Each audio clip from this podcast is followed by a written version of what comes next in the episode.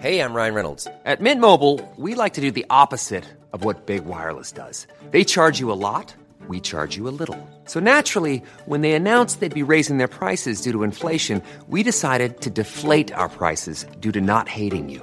That's right. We're cutting the price of Mint Unlimited from $30 a month to just $15 a month. Give it a try at mintmobile.com slash switch. $45 upfront for three months plus taxes and fees. Promo rate for new customers for limited time. Unlimited more than 40 gigabytes per month. Slows. Full terms at mintmobile.com.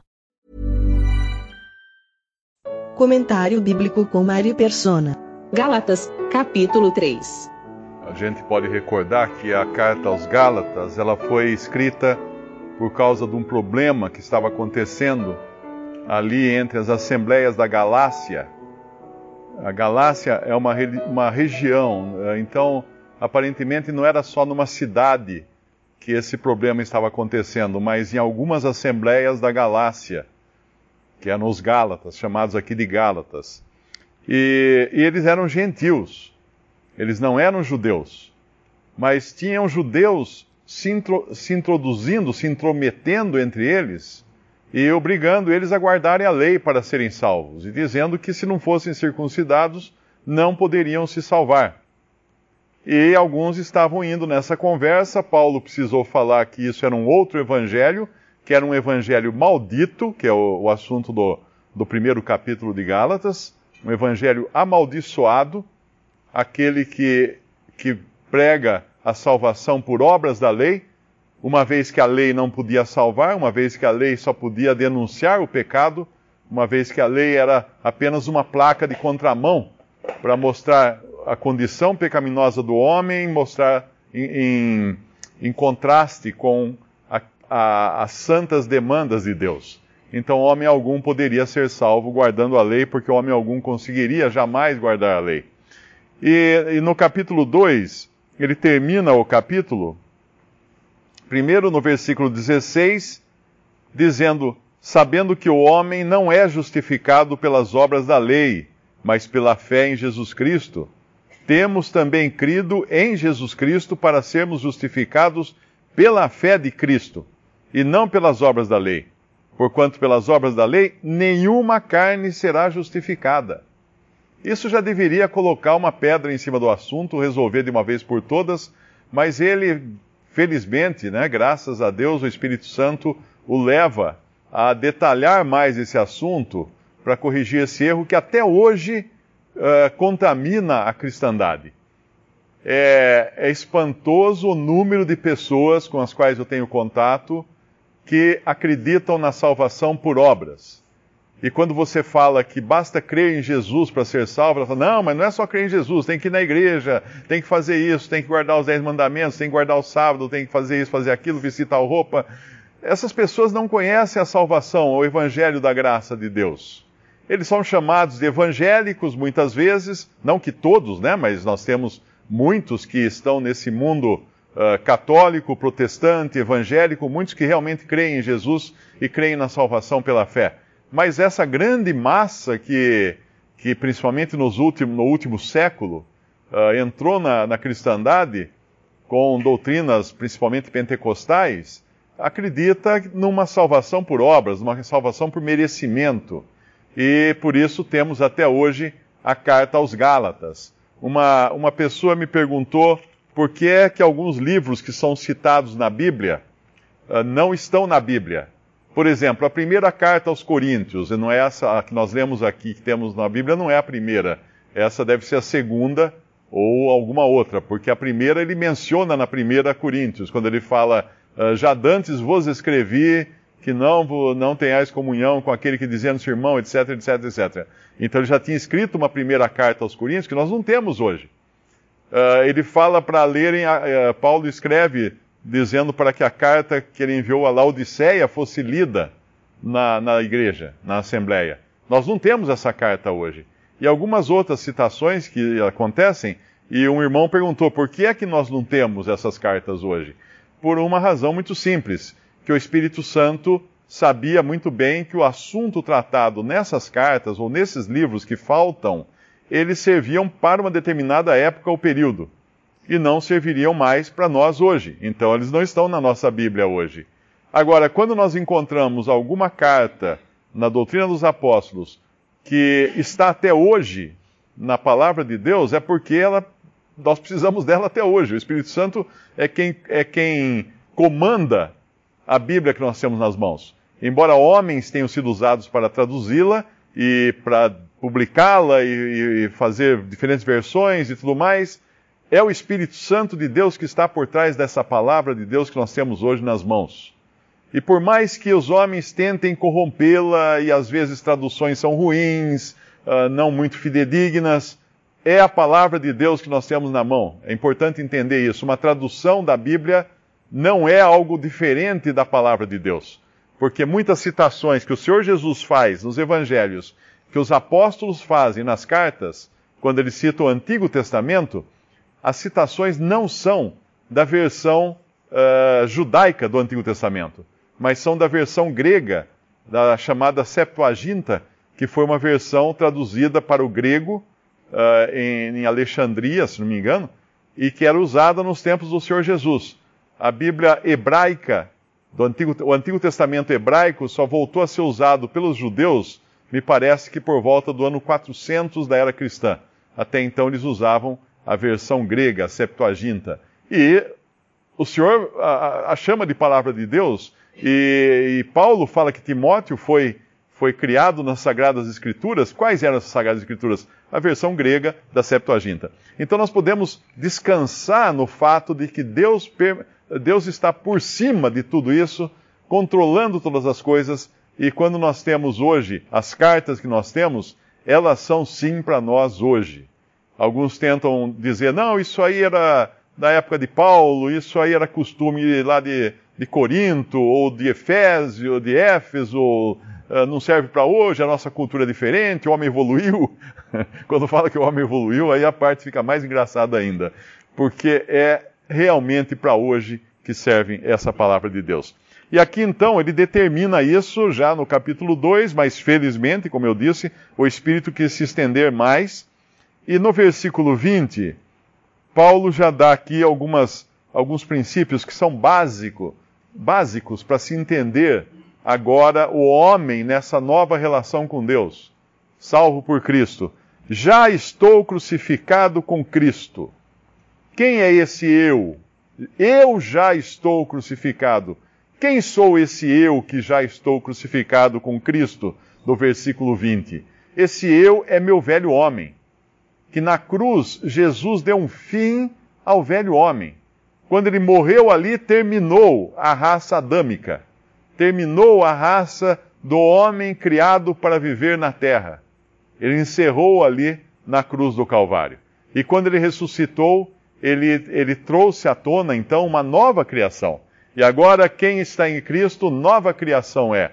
As coisas velhas já, passaram, eis que tudo se fez novo. É o que fala depois também Paulo em Coríntios. Então, eu já estou crucificado com Cristo. Quem sou esse eu? Eu, meu velho homem, minha, minha carne. Ah, mas minha carne está aqui comigo hoje. Sim, mas ela já está crucificada. Posicionalmente falando, ela já está crucificada e morta. Circunstancialmente falando, eu ainda tenho ela me importunando aqui no meu dia a dia. Meu velho homem querendo colocar as asinhas para fora. Mas posicionalmente falando, legalmente falando, vamos dizer assim, uh, juridicamente falando, morreu o Mário. Morreu. Você morreu, ele morreu, ela morreu. Por quê? Porque já foi crucificado com Cristo. Esse é o primeiro ponto aqui. E vivo, e a continuação no versículo 20: E vivo não mais eu, não mais eu, esse velho homem na minha carne antiga. Não, não é só mais eu que vivo, mas Cristo vive em mim. Essa é a minha nova natureza agora. Uma, uma natureza divina que nós recebemos por obra de Deus e por, por obra da graça de Deus somente, não por nossos esforços. Passamos a ter essa natureza divina num momento. Não é uma coisa gradativa. Ah, hoje eu recebi um pedacinho da natureza divina. Estou fazendo o download dela ainda e cada hora chega mais um, um mega de natureza divina. Não é no momento em que Deus nos, nos torna seus filhos pela fé em Cristo. Temos agora uma nova natureza que vem de Deus. A confirmação disso vem pelo selo do Espírito Santo, que agora habita no crente. Uh, então, o meu velho morreu, eu já estou crucificado com Cristo lá atrás, há dois mil anos. Cristo vive em mim, essa é a minha nova natureza agora. E a vida que, que agora eu vivo na carne, vivo-a na fé do Filho de Deus, o qual me amou e se entregou a si mesmo por mim. Essa é a terceira coisa, que agora é o eu responsável. O eu carnal, o eu velha natureza, morreu na cruz com Cristo. O eu nova natureza é o Cristo vive em mim. É esse novo homem em mim. É uma natureza perfeita e por isso que fala lá em João, o apóstolo João fala em uma das suas cartas, né? Uh, que o, o, aquele que é nascido de Deus não peca. Não peca. Mas como não peca? Eu peco. Não, eu peco. Mas o que é nascido de Deus em mim agora, essa nova vida que eu tenho em mim, essa nova natureza, que nasceu de Deus, não peca. Porque ela é perfeita. Ela não poderia pecar, porque ela é perfeita. Então, o terceiro ponto: primeiro ponto, eu estou crucificado com Cristo. Segundo ponto, Cristo vive em mim, que é a minha nova natureza agora, divina, implantada em mim. E o terceiro ponto, vivo-a na fé do Filho de Deus. Essa é minha responsabilidade agora. É o eu responsável vivendo nesse discernimento agora para decidir viver na nova natureza. Aliás, em, em, em, Gálatas, cinco vezes a cruz é mencionada, e nós sabemos que o número cinco nos fala de responsabilidade. Nós temos cinco dedos nas mãos para executarmos as coisas, para fazermos as nossas obras, e tudo, tudo na Bíblia que fala do número cinco uh, tem a ver com a responsabilidade humana. E, a, e aqui tem cinco passagens. Uma, a primeira é essa no versículo, versículo 20, já estou crucificado com Cristo. A segunda, no, no capítulo 3, versículo 1, ó insensatos Gálatas, quem vos fascinou para não obedecerdes à verdade, a vós perante os olhos de quem Jesus Cristo foi já representado como crucificado. Então, eu estou crucificado com Cristo. Cristo foi crucificado por mim.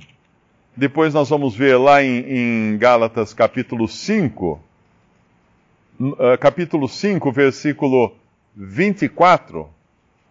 E os que são de Cristo crucificaram a carne com as suas paixões e concupiscências. Veja que agora isso é, diz respeito à nossa responsabilidade. Eu estou crucificado com Cristo, posição nova agora, ou a minha velha natureza acabou-se lá na cruz, morreu com Cristo na cruz. Uh, Cristo foi crucificado por mim, isso é um fato que eu tenho que levar agora para a vida inteira. E os que são de Cristo, 5:24, crucificaram a carne com as suas paixões e concupiscências. Se vivemos em espírito, andemos também em espírito agora andando, a responsabilidade de andar nessa nova posição.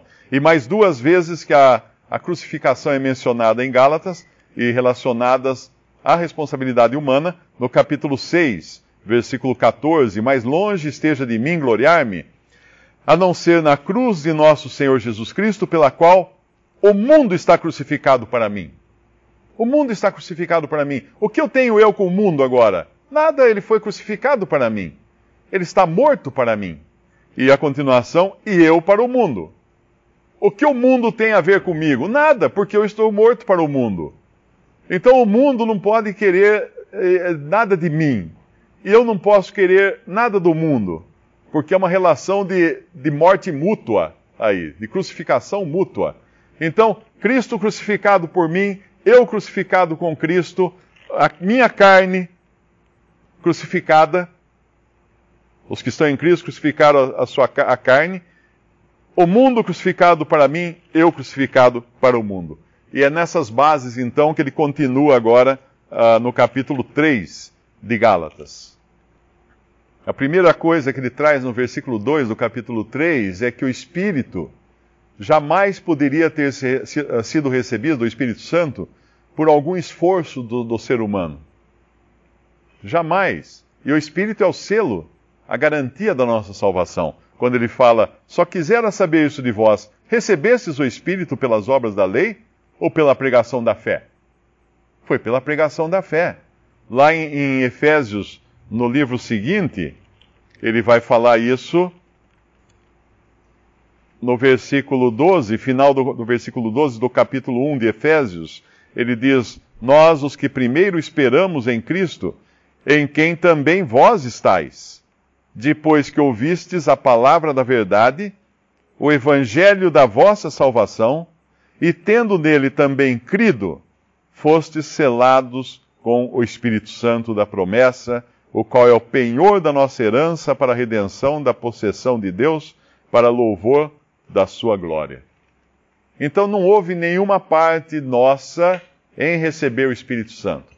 É claro que eu não estou falando aqui das bobagens que são pregadas no pentecostalismo e pessoas que são treinadas a ficar repetindo uma determinada palavra até a língua enrolar e ela achar que está falando uma língua diferente, e aí o pastor vai falar assim: ah, foi batizado com o Espírito Santo. Não é nada disso. Nós estamos lendo a palavra de Deus e não a, as uh, elucubrações que os homens fizeram, as invenções dos homens uh, para distorcer essa palavra.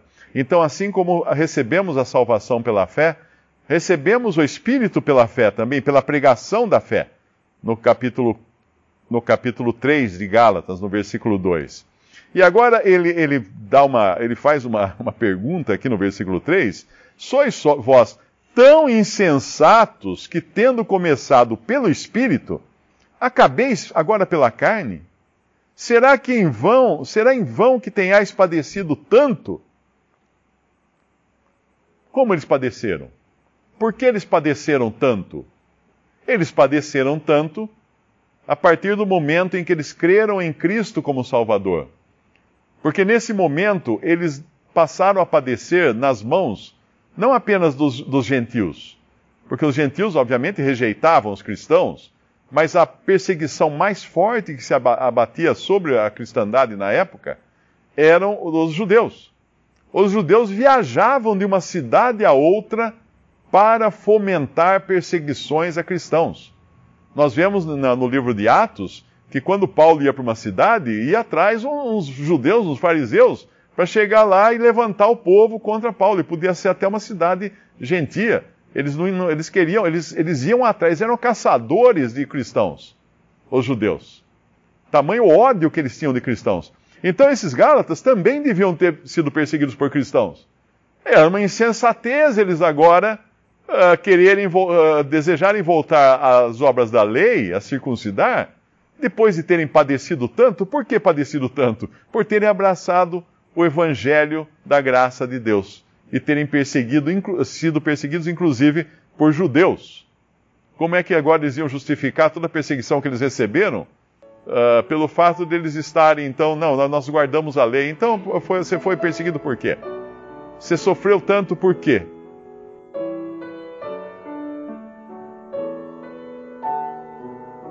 Visite respondi.com.br. Visite também 3minutos.net.